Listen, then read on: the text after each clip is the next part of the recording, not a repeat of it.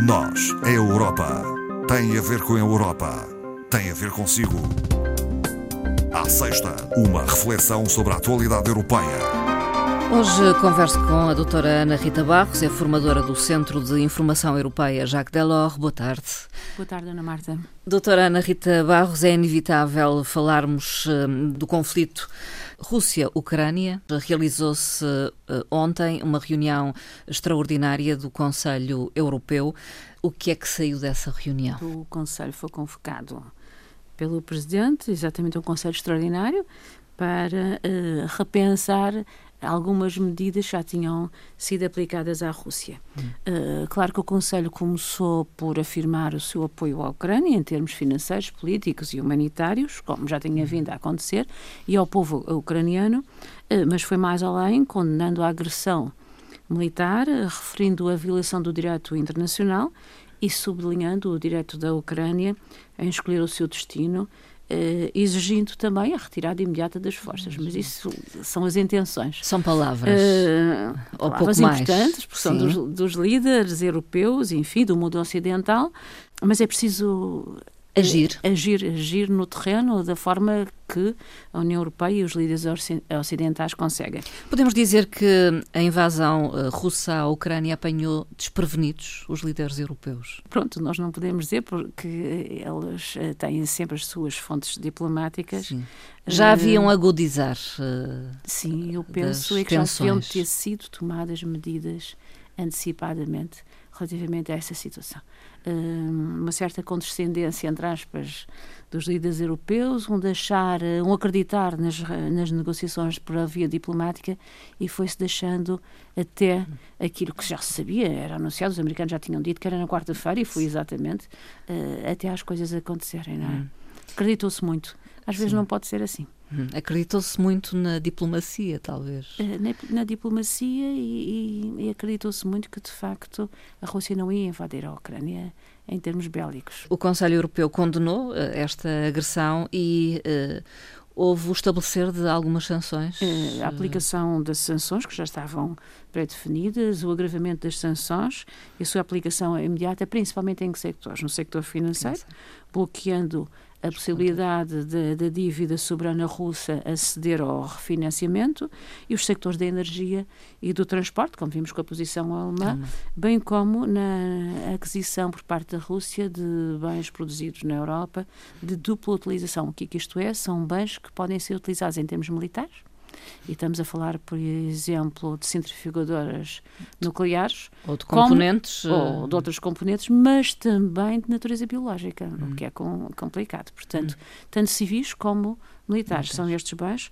O controle e financiamento das exportações. Portanto, qual é a intenção? É, é visar sectores estratégicos da economia russa, enfraquecendo a sua base económica, congelando ativos e, os acessos dos bancos aos financiamentos, uh, a ver se, se, a situação militar cede por aí. Uh, penso que é de última hora uma informação de que também, que não tinha saído do Conselho Europeu, mas que os líderes europeus já anunciaram, hoje relativamente uh, aos bens pessoais de Putin, hum. que não estava ainda uh, definido ontem, que não, mas que parece que vai, uh, vai ser aplicada no, no, grupo de sanções. Portanto, e os, os líderes do 27 mostraram uma unanimidade relativamente a estas matérias, uma grande coesão na aplicação das sanções de forma vigorosa e com restrições, portanto, apertadas principalmente no sector tecnológico, que é fundamental Sim. até para o próprio ataque. Já tinham sido visados com sanções uh, alguns oligarcas russos. russos, exatamente. Da mesma forma que a Bielorrússia também já tinha sido, mas são sanções que muitas vezes duram pouco tempo ou não se, não se consegue aplicar, não é? Portanto, não serão suficientes talvez não sejam talvez suficientes. Talvez não sejam. Uh, e não sejam suficientes porque uh, a União Europeia tem uh, a coordenação de medidas de sanções relativamente ao mundo ocidental. Uhum. Portanto, Estados Unidos, Canadá, Austrália, Japão. Faltam, no entanto, os blocos económicos importantes, que é o caso da China, China. Que também tem um problema interno relativamente a Taiwan, uhum. de autodeterminação, Sim. portanto está a ver dentro aquilo que pode acontecer, mas nomeadamente um grupo que é importante e que é a Índia, hum. onde nós ainda não ouvimos qualquer não tipo ouvimos. de manifestação. Estas situações têm grandes implicações, porque não é de forma displicente que as sanções causam danos e os danos não são unilaterais. São colaterais, não é? São. E para isso podemos recordar que a União Europeia é o maior parceiro comercial da Rússia, representando, segundo dados de 2020, e 2020 é aquele ano que nós sabemos em termos de desempenho, de 37,3% do seu comércio total. Hum, há, eh, há margem, ou houve à margem da reunião, determinadas posições muito fortes. Hum. Eh, desde logo da Presidente do Parlamento Europeu, que Sim. apelou aos líderes eh, uma tomada de posição clara, referindo mesmo a concessão dos vistos gold. gold concedidos por alguns países europeus a muitos russos. Também apelou à implementação tão falada da União Europeia da Segurança e da Defesa. Portanto, no fundo, o tal exército que a União Europeia não teve nem tem, não é? porque Sim. os líderes nunca. Uh, uma decisão que vai sendo adiada, é, é? Nunca tomaram uma posição uh, nesse sentido que fosse unânime, uh, da parte de alguns líderes europeus, mais dos países de leste. É que pertenceram ao Pacto de Varsóvia, que sofreram na pele a Segunda Guerra Mundial, a pedir posições muito mais contundentes. O caso do primeiro-ministro polaco, que afirmou mesmo que a União Europeia está a comprar grande quantidade de gás e de petróleo e que o presidente russo aproveita esse dinheiro, o nosso dinheiro europeu, como ele uhum. disse, e transforma em invasão uhum. e agressão. A posição também uh, inequívoca de, de alguns líderes ali, de, mesmo das zonas de fronteira, a pedir uh, que os líderes europeus tomassem e tomassem ontem, mas isso não aconteceu, uma posição muito firme quanto à entrada da Ucrânia como país da União Europeia. E queriam uma demonstração clara desse apoio ao povo ucraniano, ou seja, definir uma data e até adiantaram a data 2030, hum. demonstrando ao povo ucraniano a vontade europeia de, de, os apoiar. Também não sei do Conselho Europeu, pode ser que saia.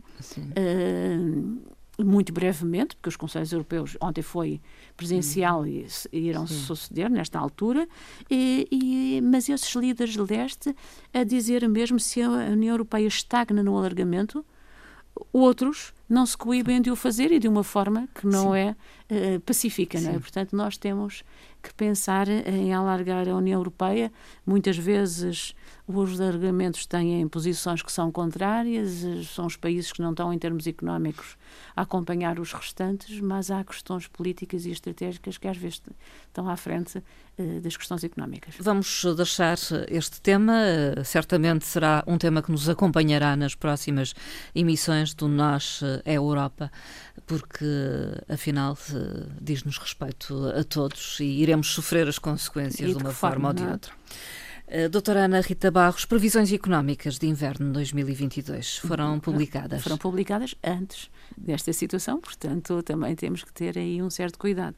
Como habitualmente nesta altura são publicadas as previsões económicas de inverno, que atualizam as de outono.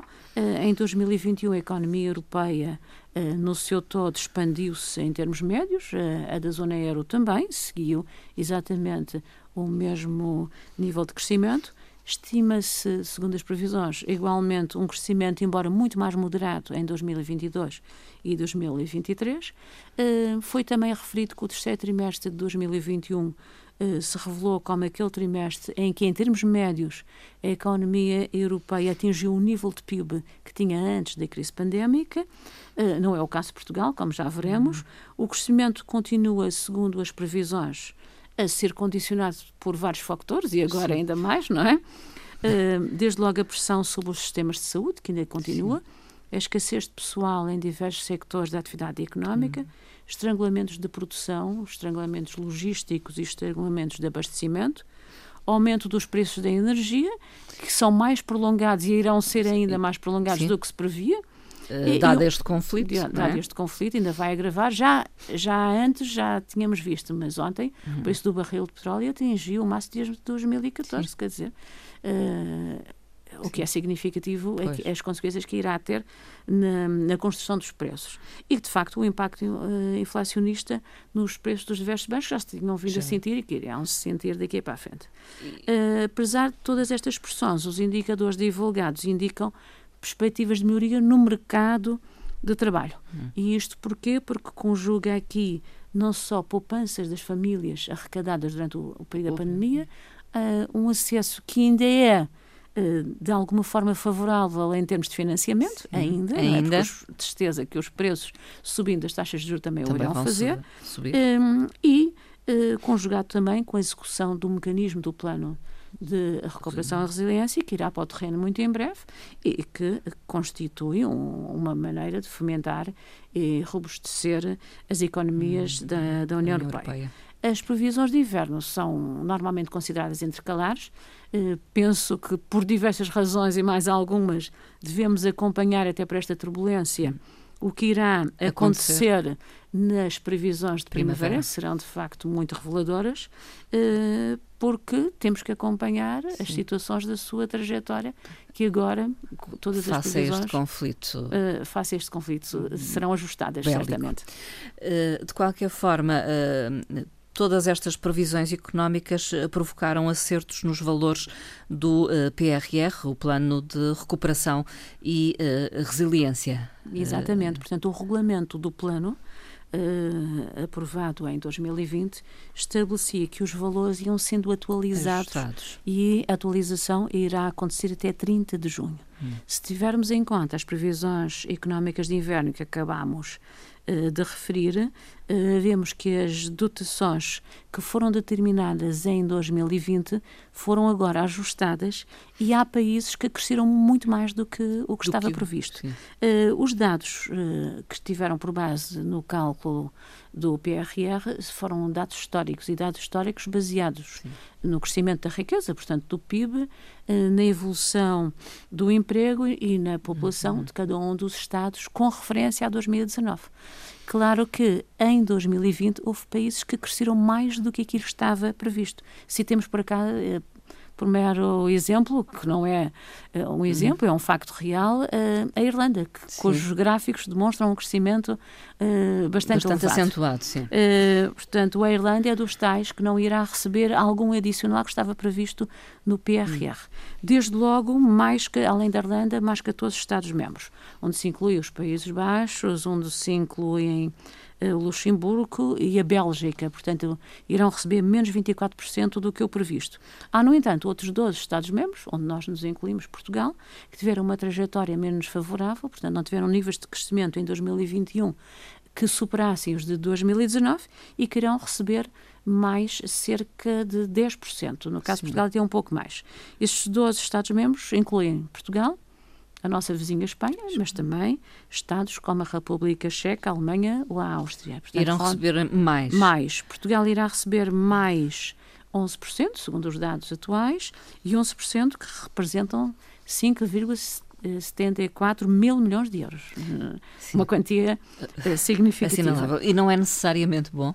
Uh, não necessariamente bom. Por exemplo, voltando ao, ao caso da Irlanda, se a Irlanda cresceu, se quando a economia cresce, os, os impostos arrecadados pelos Estados Uh, conjugados com a inflação são elevados. Sim. E no caso da Irlanda, o que iria receber, nos cálculos que iria receber, uh, é um rácio de 1 para 59. Uhum. Portanto, irá receber 59 portanto, arrecadando uhum. dos impostos e da inflação conjugada, e, e, e, se fosse pelo PRR recebiam 1, qualquer coisa e não milhões, claro. Uh, portanto, é significativo. Assim. Nem sempre uh, viver de subvenções será uma situação muito agradável até para os países. Uh, falemos de trabalho. A Comissão Europeia apresentou uma estratégia que pretende promover o trabalho digno este trabalho digno, segundo afirma a Comissão Europeia na estratégia publicada esta semana, é a pretensão da União Europeia em defender as regras de trabalho exercido com dignidade não só no espaço europeu, mas nos seus parceiros externos. Portanto, a situação naqueles em que com quem, mantemos, com quem mantém relações comerciais. comerciais. Uh, é o que é que se pretende, a eliminação do trabalho infantil e do trabalho forçado, que constituem a essência desta estratégia. nos dados recentes divulgados, uma em cada 10 crianças é vítima de trabalho infantil no mundo, portanto temos 160 milhões de crianças nestas condições e também 25 milhões de pessoas encontram-se em trabalho forçado. Claro que esta estratégia tem que ser uma estratégia conjugada. A União Europeia pretende uh, dignificar as condições de trabalho, vai preparar um documento legislativo que é uma diretiva, logicamente, vai abrir uh, esta parceria a outros uh, Estados e vai proibir a entrada no mercado, e isso é equitativo, portanto, no mercado único europeu, de produtos que no seu processo produtivo tenham tido associado quer o trabalho infantil, infantil e quer o trabalho uh, forçado. Sim. Claro que isto não se pode fazer sozinho e apelou hum. desde logo às Nações Unidas, também ao Banco Mundial, ao Fundo Monetário Internacional, uh, à OCDE, à Organização Mundial do Trabalho, para congregarem os esforços no sentido de promover a dignidade e os direitos uhum. humanos, que são a base dos valores europeus.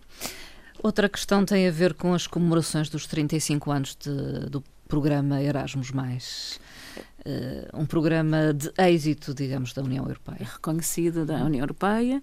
Uh, Tratam-se dos primeiros projetos uh, selecionados e aprovados no âmbito das academias de professores de Erasmus+. Portanto, se nós normalmente associamos o Erasmus aos alunos, alunos agora jovens.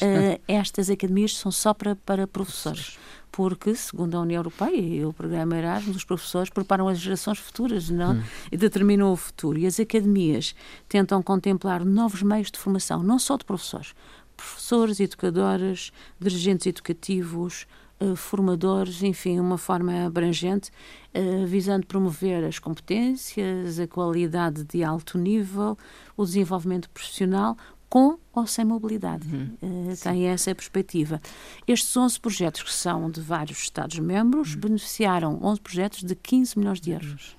Uh, é um valor significativo Sim. e são uh, para implementar nos próximos três anos. Abarcam a educação de crianças, essencialmente dos 0 aos 6 anos. Para escolar é cada ah. vez mais fundamental. também assume particular importância os centros de pesquisa, eh, de alto nível e a inteligência artificial. artificial. Estão aqui, portanto, as novas tecnologias. Uh, também uma referência que as candidaturas, como este projeto foi agora atribuídas, uhum. as candidaturas para novas, novos projetos das academias de professores Erasmus Mais encontram-se uh, abertas, abertas, entre o período 15 de março a 7 de setembro. Sim. Podem concorrer comunidades profissionais, desde sindicatos ou organizações, sim. mesmo. Escolas? Uh, sim, ou conjuntos de escolas. Ou Normalmente de escola. são comunidades. ou, portanto, associações criadas para este efeito, uhum. mesmo da formação nestas áreas dedicadas a professores, voltamos a frisar, com ou sem mobilidade. Sim. Não é? uh, um marco, então, 35 anos do uh, programa europeu Erasmus+, uh, nesta ocasião foram anunciados esses conjuntos de projetos. Uh, Anunciamos também aqui candidaturas uh, ao Summer Camp uh, 2022. 22. É a quinta edição, promovida a nível da representação da Comissão Europeia em Portugal. Este ano tem lugar entre 27 a 30 de agosto na Ribeira Grande, Uh, Açores. nos Açores, uma região que é a região mais jovem uh, da Europa uh, e, portanto, é uma forma dos jovens que frequentam o ensino superior neste ano letivo 2021-2022, durante quatro dias, refletirem sobre as temáticas, as questões europeias e também o papel institucional uhum. da Comissão Europeia. Uh, vão ter oradores dos vários sectores políticos, sociais, empresariais, culturais, que os irão ajudar a discutir estas temáticas neste período. Uh, é a primeira edição, as outras quatro edições foram a nível do continente português e a primeira edição fora. Esperemos que uma próxima seja aqui na Madeira, não é? Uh, podem candidatar-se os jovens que uh, completem 30 anos até ao final deste ano, 31 de dezembro de 2022. Apelamos que o façam rapidamente. Uhum porque são 30 participantes selecionados. Sim, não são muitos. Então. Não são muitos. E a, a representação anunciou que encontram-se abertas até 31 eh, de março as candidaturas e podem fechar as candidaturas quando atingirem 90 candidaturas entregues. Portanto, é preciso sim, ser rápido, sim. não é? Uh, é só aceder ao site da representação da Comissão Europeia em Portugal e, e uh, candidatar-se candidatar a este, esta iniciativa. Uh, implica o, o, preenchimento do formulário de candidatura, que deve remeter juntamente com um vídeo ou uma carta, o que preferirem, Sim. uma coisa ou outra, uma carta ou um vídeo de motivação sobre o seu interesse em, pelas questões europeias e em participar num evento desta natureza. Portanto, serão objeto depois de uma seleção, é isso? Certamente. Vamos terminar, doutora Ana Rita Barros, com uma frase, duas frases. Duas frases. Eh, da Presidente do Parlamento Europeu, Roberta Metsola, e do Presidente do Conselho, Charles Michel. A primeira frase de Roberta Metsola diz o seguinte: Para o Parlamento Europeu, o Estado de Direito é inegociável. A frase de Charles Michel, Presidente do Conselho Europeu, é relativamente ao primeiro tema que aqui falámos hoje o uso da força e da coerção para alterar fronteiras não tem cabimento no século XXI. E está tudo dito. Muito obrigada, doutora Ana Rita Barros. Obrigada, e até à eu, próxima Marta, conversa.